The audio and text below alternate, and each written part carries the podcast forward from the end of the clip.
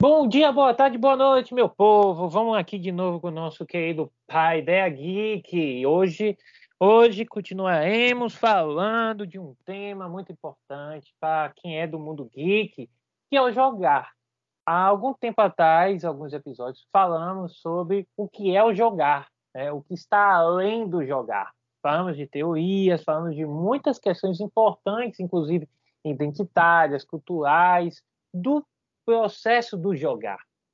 Mas prometemos lá naquele episódio que falaríamos também especificamente duas, duas modalidades, digamos assim, que é o jogar no mundo digital e jogar no mundo dos jogos analógicos. E para compartilhar comigo é, as suas experiências sobre o universo dos jogos analógicos, ou melhor dizendo, dos jogos de tabuleiro, jogos de cartas, eu vou convidar aqui mais uma vez minha queridíssima Santiago. Como vai, Santiago? Bom dia, boa tarde, boa noite para a Ideia Geeks. Aqui quem fala é a Santiago. Eu estou muito feliz com essa temática porque são as experiências e as não experiências com jogos analógicos, né? Que são aqueles jogos que a gente sonhava em ter e jogar na infância e não podemos jogar. Então, é, vai ser uma retrospectiva aqui das nossas vidas. Vai ser muito interessante a gente poder falar sobre os jogos, as nossas experiências com jogos. E um ponto que você já trouxe aí, experiências sobre jogos que essa aqui nunca pude. é, é, eu já falo logo o ó, meninas, meninos e menines, estão nos ouvindo, o ó, é, desde pequeno eu olhava assim, eu quero, eu quero para mim, eu quero jogar, quero jogar, quero jogar, quero jogar. Mas custava o olho da cara, né, gente? Ainda, Ainda custa. custa. É porque, na verdade, quando, é porque, na verdade, quando você comprar o War com os novos jogos, jogos modernos de tabuleiro, realmente o War tá bem mais barato. É nisso que eu queria é, é isso que eu queria e dizer. é verdade, Davi, não tinha, pensado, não tinha parado para pensar nisso. Realmente, um jogo da vida, ele é uma bagatela em comparação ao, ao que a gente vê de jogos de tabuleiro por aí, viu? Tem jogos hoje em dia, só para você ter noção, Santiago, que chegam na casa de R$ 1.100, 1.200 reais. Novos, vendidos no Brasil. Mil reais. Jogo de tabuleiro. Lógico, vem um tabuleiro belíssimo, com mais de não sei quantas centenas de miniaturas, eu não sei o que, não sei o que, mas gente, mil reais em um jogo de tabuleiro, porque aí eu comparo no War, né, há 15, 20 anos atrás, é a, é, é, é caro pra caramba pra época, porque gastava 100, 100 e tantos reais, e 100 e tantos reais com um jogo de, na época, há 20 anos atrás, Santiago, 100 reais é como hoje fosse o quê? 600, 700 reais? Com certeza. 100 reais é, um, é um muito maior, né? O, o, o impacto, né? O valor é, financeiramente falando dentro dos produtos comercializados, 100 reais é um, muito, é um valor muito maior.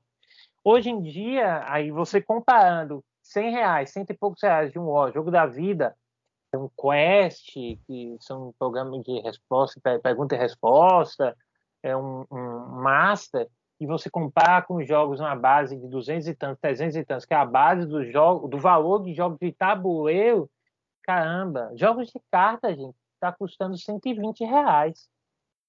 É absurdo mesmo, Davi, porque eu, tava, eu estava preparando a minha listinha de a presentes listinha. da Amazon inclusive. E aí, eu ia comprar alguma coisa dessa lista. Você vai... Fui obrigado a mentira, dar uma Mentira, mentira. Você é um mentiroso.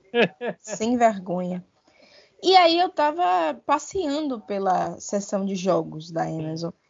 E aí você percebe assim, tipo, quando você não é muito exigente e quando você não tem um gosto específico, você não tem uma preferência por jogos que, que vão exigir de você um investimento maior. Mas é, é surreal você ver esses jogos que têm um investimento maior, né? E aí é, eu fiquei, meu Deus, e os jogos que eu tava escolhendo é tipo se eu se fosse se eu fosse dar uma estimativa tipo o máximo mais caro que, que eu poderia ter colocado na lista que eu nem coloquei era de 90 e que para mim já é um, um, investimento muito grande para jogo né? e com isso a gente não está querendo é, questionar o investimento que cada um quer fazer mas que cada um ele vai vai cada, cada pessoa vai ter uma, uma demanda diferente né? E que vai ser suprida por jogos mais simples ou não, né? Por exemplo, eu e Davi a gente, Davi comprou Mico, né? E Mico é um jogo muito barato assim, que ele chega a ser 20, máximo 25 reais. E é um jogo que tipo assim, para o que a gente demanda de divertimento, é um jogo que basta. Então ainda tem essa questão também, né? Existem diferentes jogos, existem jogos muito mais complexos e sofisticados, mas existem pessoas que as demandas elas não não vão estar alinhadas a esses tipos de jogos. Né? Então eu fiquei pensando nisso na lista da Amazon, eu escolhendo os, os, os, jogos mais em conta, assim, porque eu fiz assim, poxa, esses jogos são simples, mas são jogos que me divertem. E eu via jogos mais, né, um pouquinho mais mais Elaborado. mais elaborados, né? Eu, eu, enfim. E aí eu ficava, poxa, isso aqui não é para mim. Eu não acho que o meu divertimento eu preciso investir tanto no meu divertimento em tabuleiros e comprar isso aqui. Então ainda tem esse fator, né? Isso é um ponto perfeito para a gente dar início à nossa fala, inclusive aqui no, no Pai Ideia, no episódio de hoje. É, jogos, de, ana, jogos analógicos, porque a gente não colocou jogos de tabuleiro, a gente colocou jogos analógicos, ou seja, que você não precisa de ter acesso à internet, algum equipamento digital, nem nada disso para você jogar. Então, aqui entra os jogos de carta e jogos de tabuleiro. Eu me reconheci nos últimos anos como uma, uma pessoa que gosta muito mais de jogos de carta. Por quê? Uhum. É mais simples de guardar, é muito mais simples de ocupa menos espaço, é mais simples de explicar. E, e... Com certeza, porque Davi é essa pessoa que ele tem esse papel. O cetro Exato. está na mão de Davi. Davi é quem explica, porque a gente não tem muita paciência não para entender não, e não, é, e não é só isso, Santiago. Tem coisas, jogos do tabuleiro, que são mais longos, que regras que só vão acontecer nos últimos momentos do jogo em determinadas circunstâncias, né? Isso, e aí eu tenho que ir e vir, ah, você não tinha explicado isso e volta, né? Então, é eu verdade. gosto muito de jogos de carta, porque são jogos que são mais fáceis de explicar, são mais fáceis de guardar, são mais fáceis de aplicar e de você desenvolver lá o, sua jogatina, né? Sua, sua é diversão. É e eu me eu percebi que eu gosto muito mais de jogos assim. É, talvez seja a minha influência lá do Guiô, né? Que eu sempre gostei jogos de carta, Yu-Gi-Oh! conta disso. E os jogos de tabuleiro, eles são jogos que são mais difíceis de serem colocados em prática. Porque transporte, né? Você não vai levar uma carta, quem conhece os jogos analógicos e quem não conhece, busca aí. Zombicide. Zombicide mesmo, tá, gente? Zombicide com C-I-D-E. Zombicide é um jogo que ficou famoso na época ali do The Walking Dead Companhia Limitada, naquela leva de jogos sobre zumbis, tudo sobre zumbi. E ele é um jogo que pesa 4,5 kg. E olha lá. Ele é pesado pra caramba. Tem um monte de, car é, de, de carta, de miniatura. Só para você ter ideia, o, o, mapa, o tabuleiro é em, em, é em, quadrados, porque ele não comportaria você aquele tabuleiro um por todos, todos por um, né? Ele é dividido em quadrados, né? E, caramba, é um jogo bom para se, se jogar, divertido, mas assim.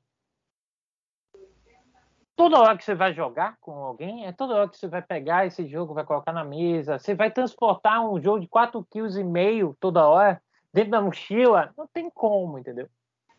E ainda então, tem o seguinte, é gente, porque você esqueceu uma coisa, Davi. Okay. Davi, quando a gente costuma jogar, a gente pode estar jogando na casa de Davi, mas a gente também vai pro shopping jogar. Então imagina Davi com esse troço debaixo do braço pra gente jogar. Não sei nem se a mesa comporta isso. Não, gente. A mesa não comporta. Não comporta. tem que ser aquela retangular enorme, entendeu? Ai, Davi, não aguento não, Então, assim, uma coisa que é bom para começar. Jogos de tabuleiro, jogos de cartas, os jogos analógicos, eles fazem bem independentemente do preço. Tem gente que vai uhum. querer comprar porque gosta e comprar lá um é, por, sei lá, mil reais. Ele vai querer gastar os mil reais, setecentos reais, seiscentos reais. Tudo bem, porque gostam. Gostam de não só de jogar, mas gostam de é, se deliciar com as peças, com toda a beleza do jogo, sabe? A gente gosta muito de um jogo, gente, que é o Fotossíntese. Ele é belíssimo, né? É um jogo belíssimo, com as estruturas das árvores, enfim.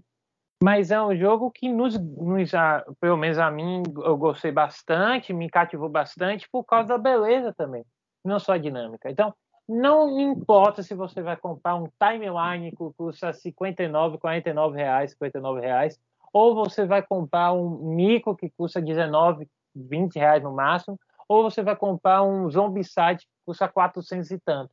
O importante é que os jogos analógicos têm alguns elementos que a gente já já vai falar, que ele forma um pouquinho aquela ideia de cada um pega seu controle e vai jogar. Não, vamos jogar juntos, ou um contra todos, ou todos contra todos, ou de forma colaborativa, não importa. Aqui, é, talvez a pandemia ela tenha feito essa questão do isolamento e a questão do número de comprar jogos analógicos cresceu muito, se popularizou muito os jogos analógicos. Por quê? Porque as pessoas estavam mais tempo em casa e iam se reunir, não simplesmente o filho a filha é, sentar e jogar, basicamente você pegava o tabuleiro, colocava na mesa, armava e vamos jogar. Armava lá as peças e vamos jogar. Esse é uma, essa é uma questão que o jogo de tabuleiro possui e que os digitais muito dificilmente conseguem. Né? Então, tem esse ponto também. Santiago, posso falar um pouquinho da história? É, vamos avançar um pouquinho da história. Você sabe que eu amo falar um pouquinho de história. Por favor, fale da história, até porque é bastante interessante, né? Porque jogo é uma coisa tão, é, tão comum das nossas vidas que a gente, eu não sei se a gente estabelece uma retrospectiva, né? Se a gente volta no tempo e pensa, poxa, caramba, como foi que o primeiro jogo surgiu? Então eu acho que essas curiosidades são bastante interessantes porque a gente tem um jogo muito da atualidade. Jogo é uma coisa atual. Não, gente, jogo não é uma coisa atual jogo é algo histórico. Então é interessante a gente ter uma noção dessa história. Beleza. É, lembra que a gente falou que o jogar é uma expressão, né? Jogar é uma expressão, que pode ser expressão cultural, identitária. Uma expressão é o ato de você, seja para entretenimento, seja a partir de regras, a partir de desafios. Mas existe uma outra, um outro conceito que é já até um pouquinho mais histórico, né? ele tem um conceito mais num ponto de histórico de como era visto há, mil, há séculos atrás. Né? O jogo é, é considerado como uma simulação da realidade. Round Six não tem aí esses desafios hum. mortais. Então, e aí as pessoas jogam o jogo em si, são, fazem parte da com peças do jogo. Então, os jogos eram considerados historicamente também como uma simulação da realidade. Então, originalmente, eles tinham o intuito de reproduzir o mundo em forma de desafios em miniatura. Algo que é muito comum, e aí eu já, já vou falar do exemplo, é, é um, um, os jogos inicialmente eles são para que é, as pessoas, os seres humanos, as pessoas que estavam naquele espaço, pudessem tornar em miniatura, reproduzir, reproduzir o que estava ao redor. Um exemplo, tem um jogo chamado Senet. Ele é um jogo criado no Antigo Egito, aproximadamente há 3.500 anos antes de Cristo, ou seja, quantos, quantos milênios atrás? Cinco milênios atrás, mais ou menos? Quatro milênios e meio, né? Isso. Se meus cálculos não estiverem enganados. Então, é, o Senet, ele foi o, o Senet, né? Ele, ele foi o primeiro jogo criado, pelo menos é que se tem registro, jogo analógico. O que é? O Senet é uma reprodução, ele foi criado no Egito Antigo, de toda a parte de produção, de agricultura, né, de todo o terreno disponível para uso e investimento de agricultura e construção de casas, etc. Então, eles reproduziam isso e faziam simulações. Olha, se eu coloco essas peças aqui, isso vai influenciar onde eu vou construir as casas aqui, aqui, aqui e acolá. Então, ele é, é, o Senet é uma reprodução, uma simulação da, do Egito Antigo, da, de terrenos, de locais, de espaços do Egito Antigo, onde eles colocavam, na verdade, reproduziam para que tivesse uma visão estratégica do que cada elemento que eles pudessem construir, eles, faz, eles fariam daquela maneira que foi definido no jogo. Porque o jogo, antigamente, não era por entretenimento. Ele tinha um intuito também de é, simular e planejar ações. Né? Estratégia. Então, e a gente, é, se a gente for parar para pensar, acho que o xadrez tem muito isso também, né? Sim. De estratégia, tipo, o jogar, ele tem, ele a gente vê muito ele no entretenimento, e isso é uma das características, um dos pilares dos jogos. Mas se a gente for pensar em estratégia, né, em sua origem, a gente pode pensar no xadrez, que também tem essa origem já nas civilizações antigas. Perfeito, perfeito. O xadrez, ele, ele bebe muito dessa fonte do, da, do olhar sobre ações presentes e futuras. Isso, é, então, o xadrez, ele mostrou, isso ficou muito bem claro, né? Se popularizou é, é, é, nas, nos últimos anos, principalmente quando os jogos eles são criados em torno desse contexto, né? Eles são criados em torno desse raciocínio de preparação para uma ação futura. É o xadrez. Né?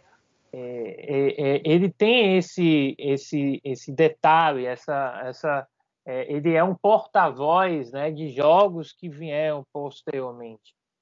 E não podemos esquecer, esquecer, né? Nós somos o pai da Geek e a gente sempre lembra do audiovisual, não tem jeito. O King of Gambit, né? O Gambito da Rainha é uma hum, série, é uma minissérie fantástica, fabulosa. E essa é outra coisa. É fabulosa e fantástica. Eu gosto muito da atriz, eu gosto muito da história. E, e popularizou um jogo, né? Trouxe de volta à tona um jogo que é, ele não só entretém, também como auxilia no desenvolvimento da aprendizagem. Tem essa questão também. O é Gol, o Gol, logo depois do Senet vem outro jogo, que é o Gol. Gol, o Gol, né? Ele vem da China antiga. E o Gol é aquelas pecinhas Lembra aquele jogo que tem as peças pretas e brancas? Sim. Eu me esqueci o nome dele agora. É, é... gamão, meu Deus? Eu acho que é o gamão, é isso aí, é o gamão. O gamão, ele bebe do gol, que também é formado com pecinhas, mas ele é a miniatura, pequenininho, entendeu? É, Vou até o checar aqui, viu, Davi, para ver se é o gamão mesmo. Veja aí. O gamão que eram... Tem as peças brancas e pretas e também podem ter pretas e vermelhas. Beleza, pretas e vermelhas. É o pretas e brancas, acho que os, é, é, o, é, o, mais conhecido, né? O mais famoso, mas pretas e vermelhas também. Mas tem outros jogos também com Royal Game of Ur, que foi então, encontrado nas tumbas reais de Ur. Ur é uma região ali daquela parte mais é, do leste europeu, sabe? Uh, também que tem muita influência da, da região da Mongólia a Patise, que é da Índia. Todos esses jogos, eles são jogos que de, são brincados nessa questão de simular a realidade. Que no início é o intuito de simular e trazer uma estratégia de como você vai lidar com espaço de terra, por exemplo, como é foi o caso do Senet, e bem posteriormente com entretenimento, né? Então, os jogos, esse é um pouquinho da história, né, dos jogos é, de certa forma, dos jogos analógicos e como eles nasceram. Eles nasceram com um intuito mais político, estratégia, estratégia social, e depois eles começaram a ser usados. Não, a gente pode se divertir com isso aqui também. Então, Vamos lá. Você encontrou aí o gamão, é esse mesmo? Eu acho que é ele mesmo. Então, o gamão. É, o gamão, ele, ele, ele bebe muito a origem do gol, né? O gol, ele tem essas pecinhas, então ele deu origem ah, não só o Gamão, mas como outros jogos também que bebem dessa fonte. Gente, quando gente, antes de falarmos das nossas experiências, é importante que a gente separe um pouquinho os jogos analógicos? Existem dois, existem dois tipos padronizados de jogos analógicos, como eu falei, jogos de cartas, jogos de tabuleiro, mas dentro dos jogos analógicos existem essa linhagem ao longo da história, né? Os jogos analógicos pioneiros, como o Senet, o Go, o Royal Game World, o Patise, como eu já falei. O da era clássica, e como o Mahjong, o Dominó e o Baralho. E aqui entra o xadrez também, Santiago é, da era clássica. O xadrez ele não exatamente nasce na era clássica, mas o registro dele, os primeiros registros, são da era clássica, mas é bem provável que ele tenha vindo um pouquinho antes. O Mahjong, o Dominó e o Baralho surgem nessa era clássica. É nessa época que começa a surgir também os jogos de azar. Então, os jogos saem do entretenimento plenamente e passam a, também a ter aquele olhar, não, vamos apostar alguma coisa. Né? E aí o baralho, principalmente, ele começa a ganhar esse, esse entorno e até ficou famoso por conta do, do oeste norte-americano, né? E a época do faroeste, do bang bang, né? Uhum. É, que tinha os saloons e dentro dos saloons tinha os jogos de poker, né? E outros tantos outros jogos, né? Se popularizar o jogo de cartas. Então, nessa era clássica deixa de ter um pouquinho o lado também só do entretenimento, do político, estrategista e passa também esse lado do da aposta, né? Eu não recomendo, tá, gente? É, é, eu jogo. Mas se você quiser também, vai por sua conta e risco, hein? Exatamente, é bom a gente fazer. É como é, se, é, se, beber não dirige, né? Da propaganda, né? É, você pode fazer, mas você tem que ter responsabilidade, né? Isso. A era de ouro, que é a época do War, do jogo da vida, do banco imobiliário, sabe? Aqueles jogos Scotland Yard, são os jogos que a gente detetive, que, uhum. que é, olhávamos na TV, fazendo a propaganda no dia da criança, que a gente ficava, pai, mãe, vamos, compra isso aqui para mim. Aí, não, meu Inclusive, filho. não, termina, Davi. Não, meu filho, não vou comprar isso não. É muito caro. E é realmente é muito caro esses jogos. Diga. Inclusive, não esqueça do show do milhão. Show do milhão. Eu tive esse jogo, Davi. Foi milhão. uma conquista, uma aquisição que eu ficava assim. Não tinha ninguém para jogar. Porém, eu gostava de ter as cartas assim de cores diferentes e tal. Era muito bacana. É o, o, o eu gostava muito, sabe o quê? Do banco imobiliário, porque eu o Davi tive... gostava também desde, desde pequeno eu sempre tive essa, essa noia de guardar, organizar dinheiro, guardar essas coisas. É, eu sempre tive essa noia. E aí o banco imobiliário é justamente isso. E eu nunca ganhava, porque eu sempre economizava mais. E você sabe que no banco imobiliário você tem que contar. O negócio é você largar sua mão, Davi. Solta o dinheiro! Seja de ser pão duro. E o, e o Catan. Gente, pão duro. Eu sei que tem gente que não é daqui, daqui do Brasil. Pão duro. Pão duro é a pessoa que não quer gastar muito, economiza demais sem necessidade, tá? Só que, Davi, gente... sua mentalidade para o banco imobiliário servia para o jogo funciona. da vida.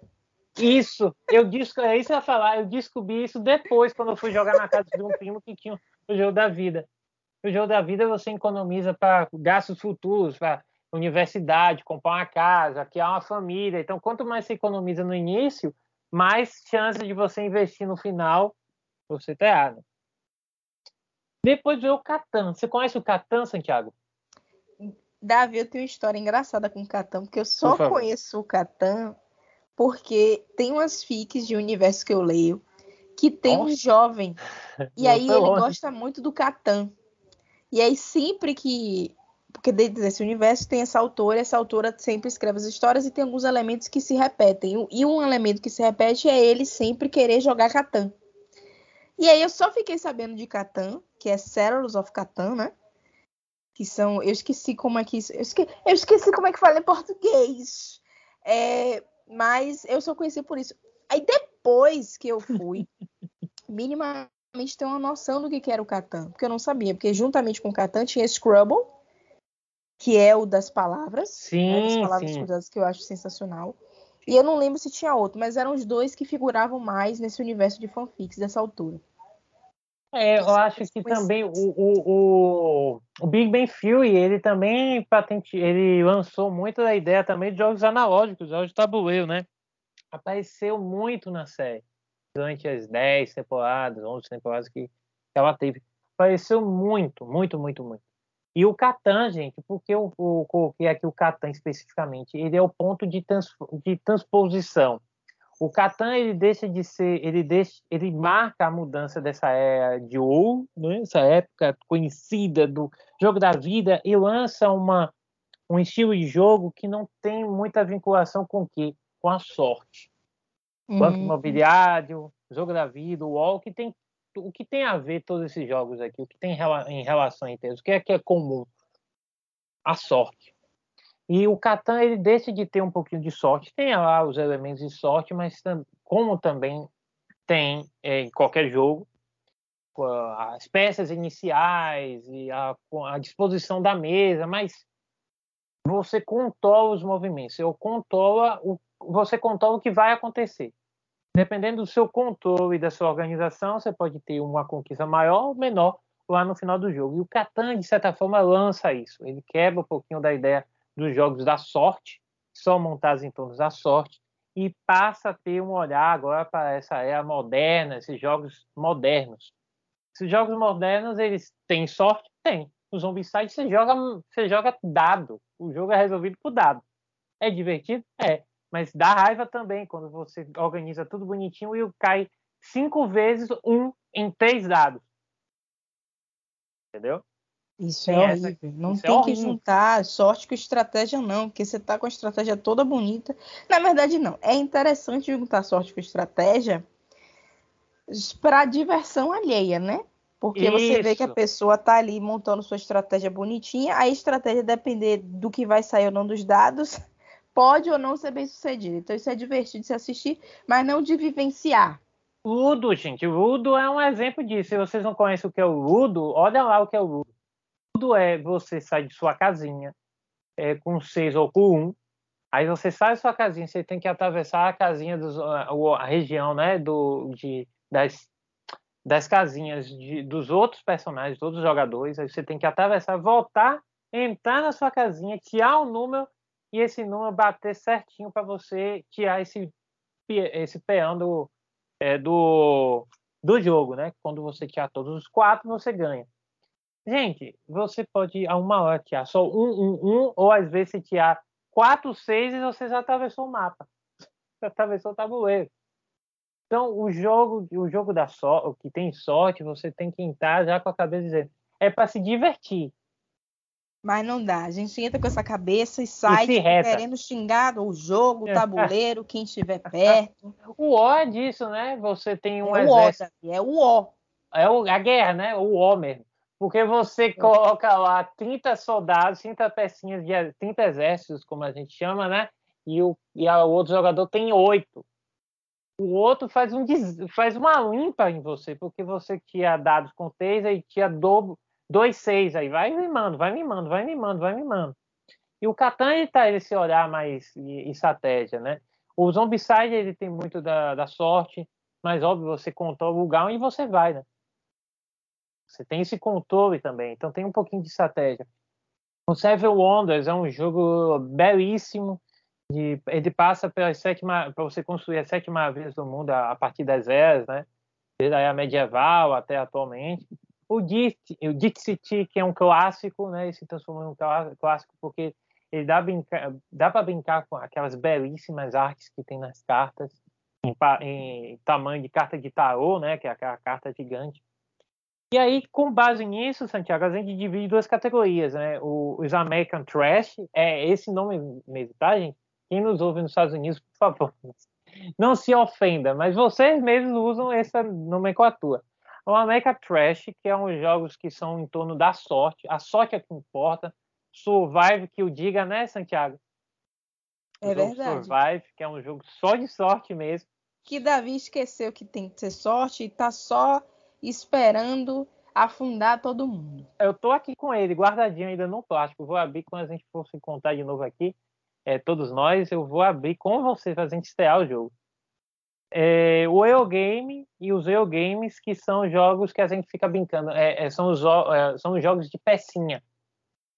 Porque tem muito a ver com é, racionamento de, de recursos, de como você vai transferir aquele recurso para você construir uma determinada obra, como você vai é, é, pegar trabalhadores e investir em uma coisa e mudar em outra. Então é um jogo muito mais de estratégia e são jogos que levam mais de duas, uma hora, com certeza, uma hora e meia, duas horas. Então eles têm mecânicas diferentes, mas por si só eles é, são modernos, né? Porque eles trazem uma estrutura diferente do banco imobiliário, do jogo da vida, etc. Por fim, temos os jogos educacionais. Eles têm, obviamente, um olhar sobre. Eles são criados para a educação. É, aqueles, aquelas trivias, né, que você vai passando pelas casas, é um típico jogo educacional. Ou jogos que não têm esse, esse, essa mecânica, mas eles sem, sempre têm um ensinamento ali por trás. Né? Sempre tem uma questão identitária também. Tem muitos jogos de cartas. Por isso que eu jogo, gosto muito de jogos de cartas você pode usar muito aquela uh, aquela linha do trunfo. Quem conhece o trunfo, né? Que são cartas que têm maior influência do que outras, né? Com maior potencial do que outras. E isso pode brincar também com jogos de, de diversão. A gente criou uma coisa dessa. Eu acho que eu criei na, na, na universidade. Eu criei na graduação é, uma, um, um trunfo sobre algas, só para você ter ideia, Santiago. Caramba, um trunfo. Davi, o jogo que, infelizmente, clássico, né? Uhum. E por clássico quer dizer que só a nossa geração viveu isso, porque e a explosão dos trunfos, tudo era motivo para ter um, um, jogo de trunfo. Mas trunfo é interessante mesmo. É, trunfo ele... de algas. É, trunfo de. trunfo, tinha trunfo de tudo. Trunfo dos personagens da Disney, trunfo de, é, dos Transformers, tinha de tudo um pouco. Tá? E Davi, fim... rapidinho. Oh, diga, diga. Esse trunfo de algas, ah. a gente estava no mesmo grupo? Eu não sei, eu já não me lembro mais, Santiago. Já faz tantos anos, já tem uns quê? oito anos? Eu já me perdi. Eu tenho já sete, tem oito... mesmo, A gente tá no mesmo grupo? Eu não lembro. Eu não sei, sabe por quê? O que eu me lembro que eu tive que buscar umas cartas, eu acho que tava. Ah, é, tava. O esmero foi, das cartas era a sua cara. Não tem nenhuma outra pessoa que iria pedir pede para plastificar, bonitinho, cortar assim, assim, assado. Foi, foi a gente estava no mesmo tempo. Fui pra... Foi. Que eu pedi, eu, que eu. Que olha o que aconteceu.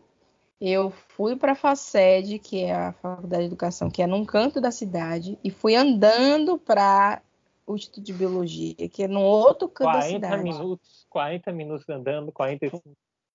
Então foi isso aí, as peripécias aí de, de... Ai, meu Deus, eu falei meu próprio nome de Santiago e Davi. Você falou agora? Porque eu nem percebi. Eu falei agora. Eu nem percebi que ela falou o nome, gente. Se vocês estão ouvindo isso, vocês vão ouvir o pi.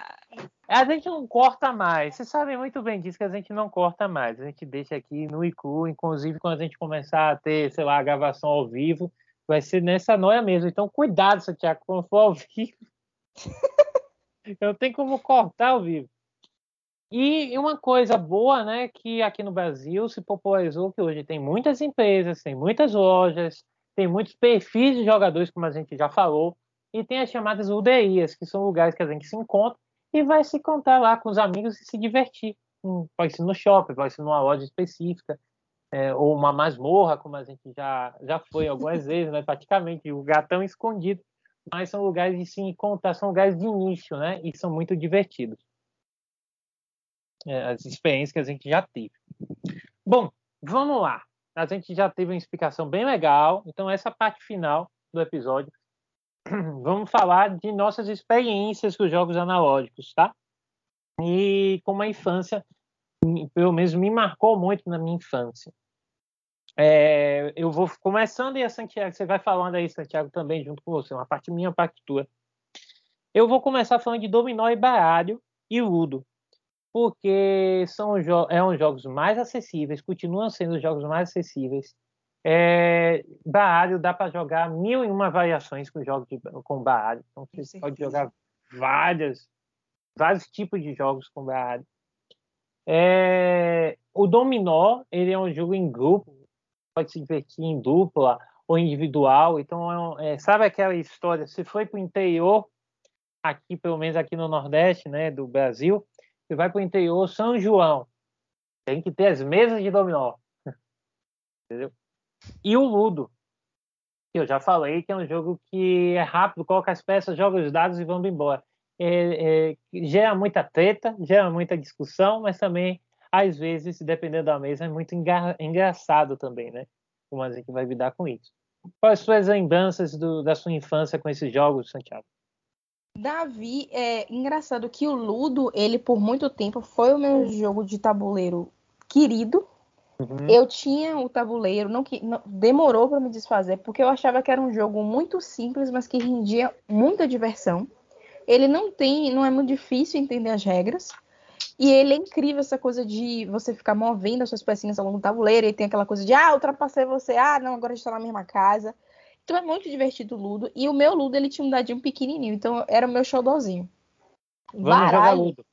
Vamos, jogar, jogar Ludo. que é um jogo simples, um jogo clássico, é clássico. Clássico. Ele é clássico.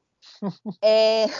E o baralho tem uma coisa muito interessante, Davi, que você falou das variações. Essas variações, é... o... quer dizer, essas variações mostram que o baralho é um, um, jogo tão interessante que essas variações elas estão ganhando jogos próprios, né? Sim. Porque burro, mico e até roubamontes. Eu já vi um jogo próprio de roubamontes. Tem? E tudo isso, já, eu já vi.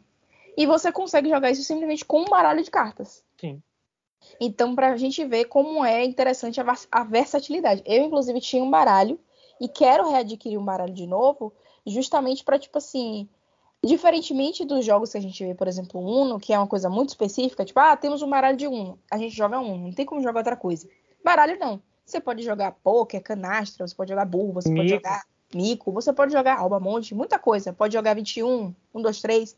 Tem muita coisa para você jogar. Então, sabe aquela, aquele elemento simples de se levar, simples de você comprar, muito simples de você usar, mas que tem uma, uma gama de possibilidades? quando você está num grupo, é o baralho. Dominó, Davi, é o seguinte. Meu histórico com dominó é o seguinte. Eu tenho problemas com dominó, porque ao contrário das outras pessoas, eu não consigo é, processar o dominó enquanto um jogo de estratégia. Ah, entendi. Para mim, o dominó é um jogo de encaixe de peças.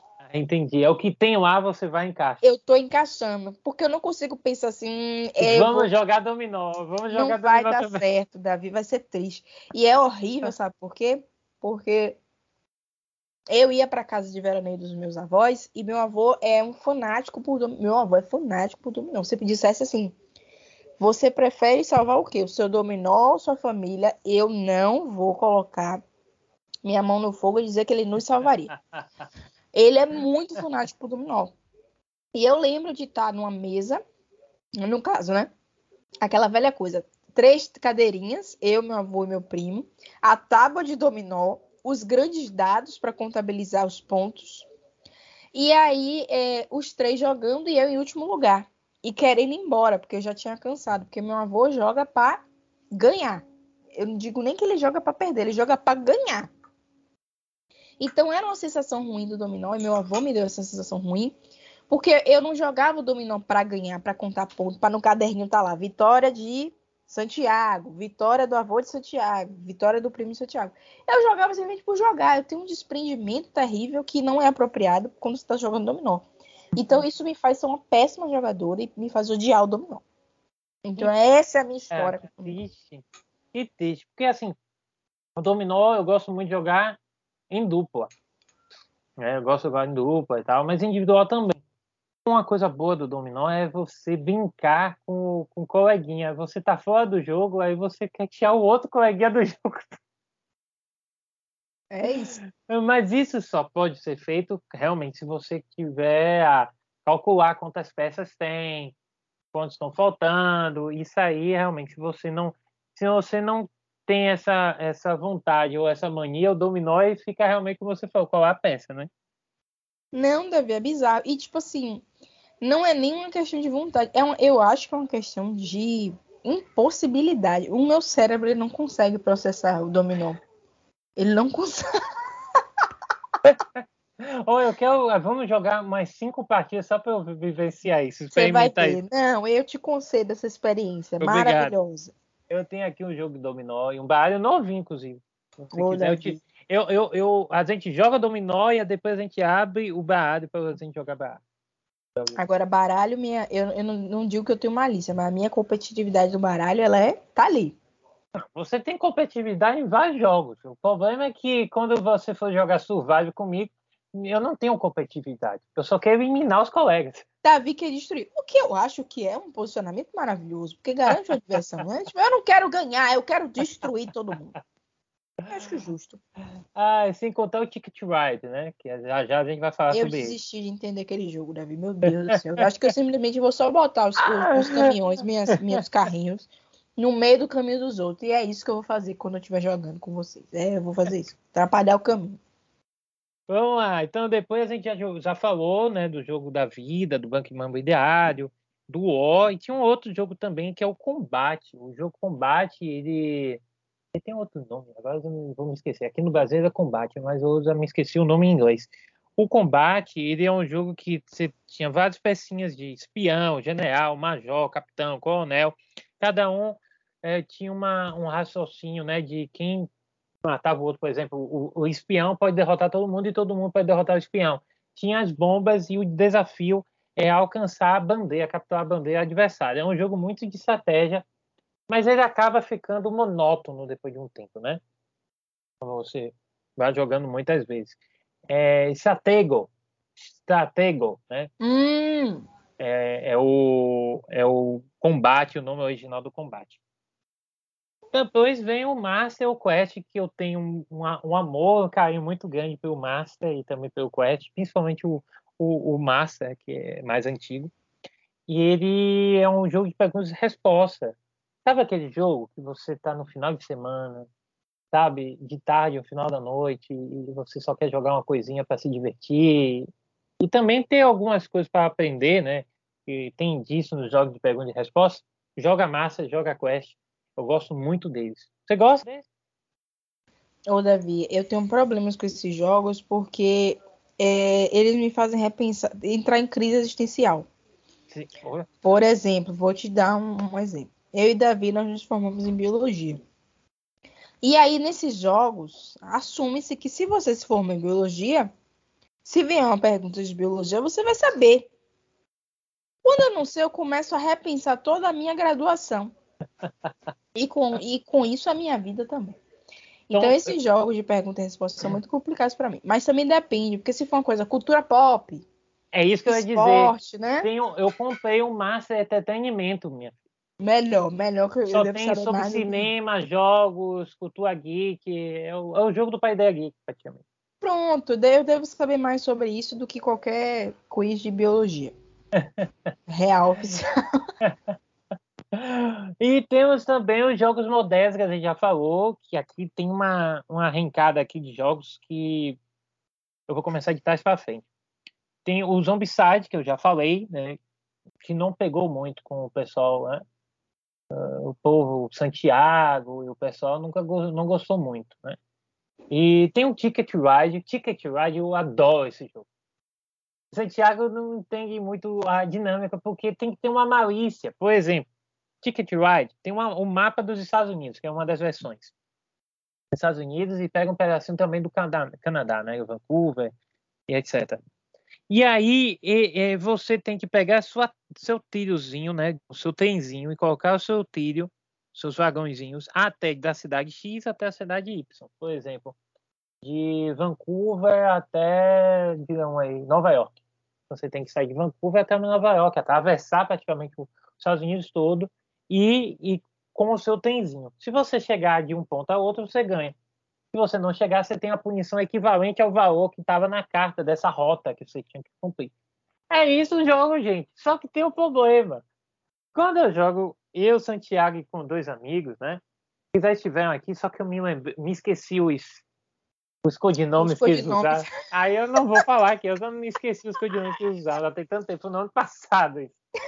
E aí eu não vou falar, enfim não vai fazer sentido eu falar tá aqui vocês conheceram ele pelos, pelos codinomes.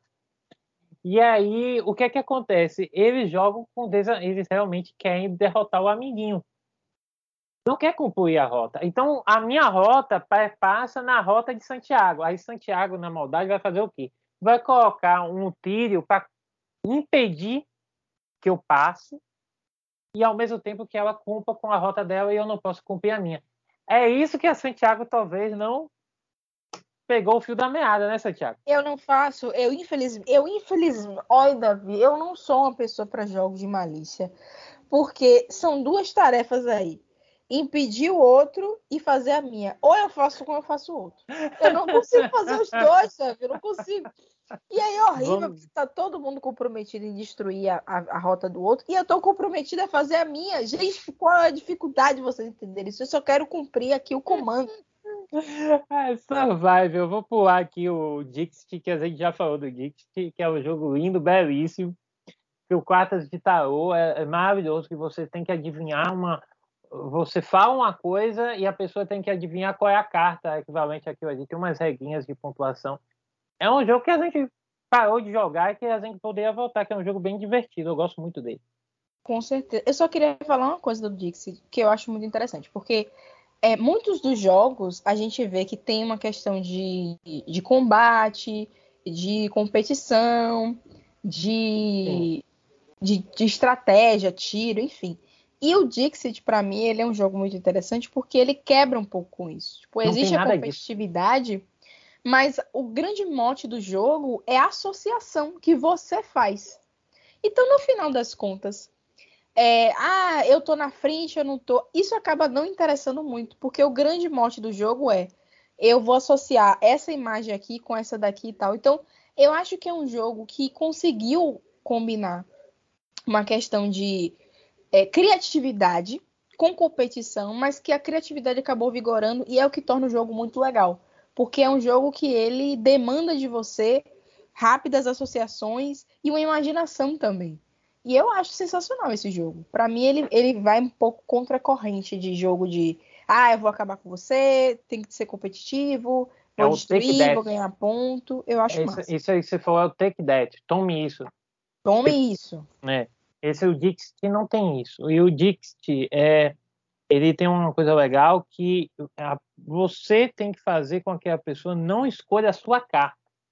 Porque se se é, se uma pessoa escolher a sua carta e outras pessoas escolherem as duas outras cartas, as outras cartas, você não ganha uma boa pontuação. Então, não, a, a, ideia não é nem que você seja o melhor, é que você seja o mais a sua imaginação que aflora aí e que isso guia o jogo em si. Então tem essa questão, tá? Não é só o acerto, tem uma estratégia ali mas é uma estratégia que tem muito a ver com a criatividade, né? Isso. Isso. Que tem demais. O Survive, gente, é, eu vou resumir.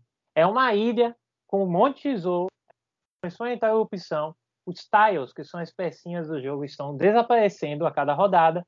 Tem um monte de monstros no mar. E a sua missão é pegar o barquinho, sair do. ou nadar, mas aí é mais difícil, né? Sair da ilha e ir até a, a ilha principal, ir até o continente e guardar seu dinheiro, seu tesouro, assalto. É um jogo dividido em quatro pessoas e ele, ele é assim. Só que eu vou pelo caminho mais engraçado. Eu não quero chegar ao continente e não quero que ninguém chegue também.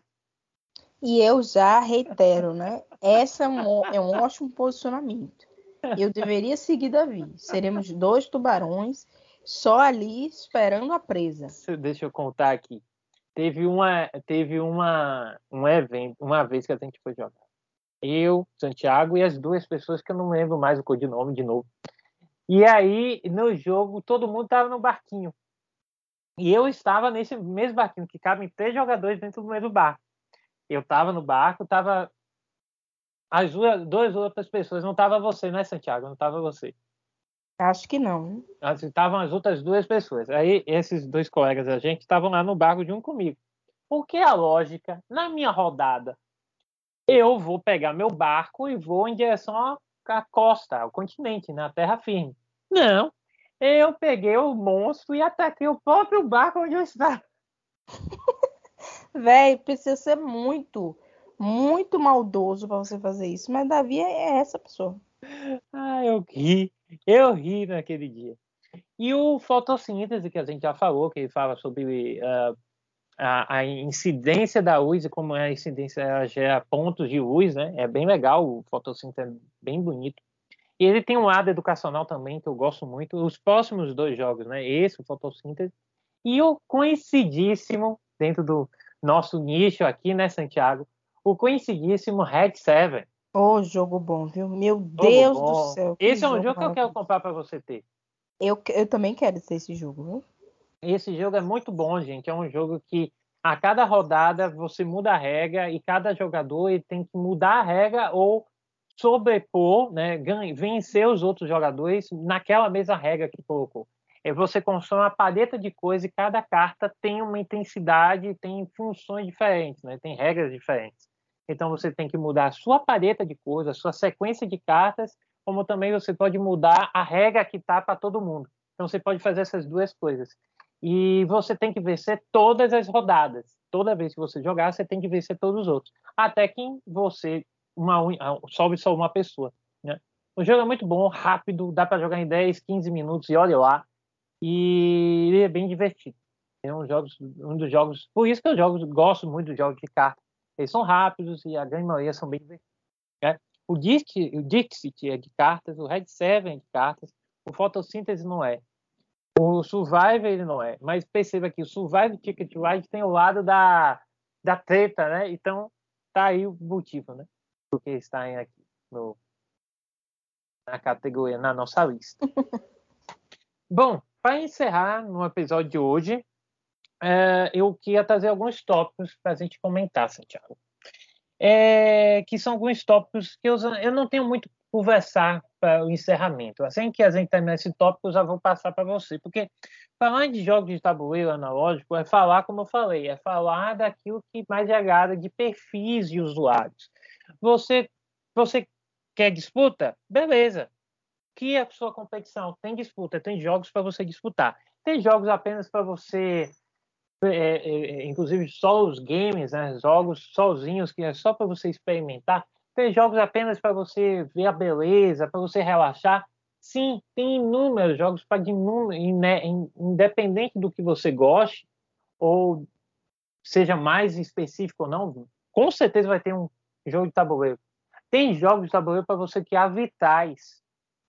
Só para você criar vitais, os vitais mais bonitos. Então, não é um jogo de tem uma competição contra tem outras pessoas, mas é um jogo também de você aproveitar a beleza do jogo.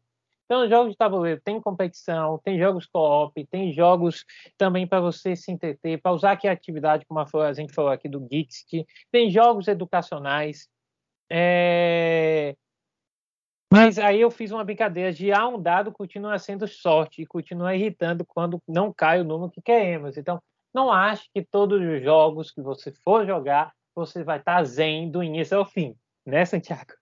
Você com certeza se irritar porque faz parte da imersão que a gente falou lá no episódio passado sobre jogar. Quando você não imerge também no jogo, o jogo parece um pedaço de papel de, de plástico que está ali. Você tem que imergir. Óbvio que você não vai imergir para dar sair dando burro na mesa, se irritando, xingando e algo do tipo. Aí não faz sentido. Você está também, acima de tudo, o jogo é para você se entreter e se divertir, se relaxar um pouco, né? Desviar da realidade um pouco e não só ficar no estresse. Então, neste caso, a, é uma tentativa também se você desligar do mundo e se desligar do mundo digital, que é o que eu gostaria de terminar aqui, Santiago. Os jogos analógicos, tabuleiros, jogos de cartas, são jogos voltados para que você se desligue do mundo e na nossa era da cultura digital que a gente se distancie também do, do virtual, do digital, do remoto. Não é um joystick. São pecinhas que você joga o dado. Então, aquele momento ali pode trazer também um momento mais de interação entre as pessoas, pessoas que você não conversa muito, pessoas que você há muito tempo não não, não dialoga, não se encontra. Então, os jogos analógicos têm esse lado mais agregador. E os digitais têm? Tem. Mas o digital, uh, o que eu digo, Santiago, você sabe jogar uh, jogo de luta, Mortal Kombat? Davi, eu não sei. Então, aquela história. Eu já sabia, porque a gente já tinha jogado, tentado jogar junto, e no dia, inclusive, você não quis jogar porque você não sabia jogar. Então fica uma coisa chata, né? Você coloca lá um videogame, dois sabem jogar no máximo, ou só um, e os outros não sabem. Então o jogo digital tem isso. A maior parte das vezes, se você explicar direitinho, todo mundo entende, todo mundo de certa maneira vai aprendendo a jogar. Então, eu sempre coloco um ponto em cima do conceito de hibridização. Tem alguns jogos hoje, Santiago, que tem o jogo tabuleiro, mas tem aplicativo uhum, do verdade. jogo. Aí eu digo assim, é legal? Sim e não. Sim, porque você transforma o jogo em algo muito mais é, rápido, muito mais assim interativo. Mas a gente precisa dessa interatividade digital para jogar e se divertir? Essa é a pergunta que eu termino aqui a fala de hoje, né? É, nesse sentido, com a minha fala termina justamente, vamos pensar os jogos analógicos como jogos analógicos, vamos desplugar um pouquinho e deixemos os jogos digitais, como a gente vai falar daqui a algumas semanas, né? vocês terão um episódio sobre jogos digitais, sobre o mundo do digital, do remoto, do virtual, tá? É isso, espero que vocês tenham gostado do nosso episódio. Eu vou passar pelo Santiago. Ai, gente, é tão bom falar de jogos analógicos. São muitas experiências e são muitas emoções que são despertadas. Eu gosto muito dos jogos analógicos. Minha história com os jogos analógicos é diferentemente da de, da de Davi, que é muito intensa e talvez tenha sido mais contínua do que a minha. É, foi uma história muito é, espaçada. Então tinha momentos em que eu gostava muito dos jogos de tabuleiro, jogos analógicos, eu não vou falar tabuleiros, mas eu gostava muito dos jogos analógicos. Sonhava muito em ter os jogos de tabuleiros clássicos da minha época, jogo da vida, banco imobiliário consegui ter um banco imobiliário mais simples, mais em conta com a minha condição. E chegou um momento que, como eu não tinha com quem jogar, não tinha muito mais sentido eu manter esses jogos. Mas eu tenho um até hoje. Inclusive, Davi, esqueci até falar. Tem um jogo que eu mantenho até hoje, que é de Cavaleiros do Zodíaco, que é a Saga do Santuário. E eu adoro esse jogo, adoro. É um adoro. trunfo? Ele não é um trunfo, Davi, ele é um jogo de tabuleiro. Legal, legal, não conhecia não. Porque eu tive. Eu não Guarda, sei, viu? Daqui a, 100, daqui a 30 anos vai custar uns, um olho da cara isso aí. Eu guardo porque é um jogo muito bom. Tipo, ele tem várias etapas, eu gosto disso. Tipo, tem um, um momento em que a gente tá fazendo isso aqui na, no tabuleiro do jogo. Tem um outro momento que a gente vai para outra parte do tabuleiro. Então eu gosto muito. É, e também porque foi minha irmã que me deu, então eu, eu guardo não com muito não. carinho. Não venda não, venda Eu guardo com muito carinho. Eu, inclusive, acho que vou até mostrar para ele para você ele, porque eu acho que eu nunca falei, nem mostrei ele, mas nunca. eu gosto muito. Nunca. E com ele, tipo assim, na época que eu tinha ele, eu conseguia jogar com um primo meu. Então, né, tipo, eu deixei de ter pessoas para jogar e tinha esse primo. Só que aí depois os jogos eu fui me desgarrando dos jogos. E aí Davi meio que voltou, é, surgiu com jogos de novo na minha vida e eu tô mais aberta aos jogos analógicos, né? É, os jogos de Davi, eu gosto muito dos jogos de Davi. O Red Seven é um dos jogos que ele comentou, eu gosto muito. E também tem uma coisa muito interessante, né? Porque na, minha, na, na época da minha infância e juventude, a minha infância, né? E adolescência, juventude, eu, eu sou jovem. Eu não falei nada. Minha, não, mas, eu não falei nada. Mas eu tenho que, que falar, porque senão as pessoas se aproveitam. Mas a minha infância e adolescência, tipo, os jogos eles tinham um propósito. Então, aquela questão da competitividade, eram muito mais de tabuleiros. Se não era combate, era, era estratégia, então tinha palavras cruzadas, tinha. Até Yu-Gi-Oh! Pô. A gente tinha, tinha... Yu-Gi-Oh! também, é verdade. Eu tinha todos os decks, inclusive. Não era originais, mas isso não importa. E aí chega no, na, no momento atual, a gente vai ver uma maturidade dos jogos a gente vai ver jogos que são simples, são simples, são mais elaborados, são mais elaborados, mas ainda assim não são, não tem aquela visão que é só para é, é, crianças e adolescentes. E aí, com isso, eu queria comentar dos jogos cooperativos, que eu acho que é uma proposta de jogo incrível.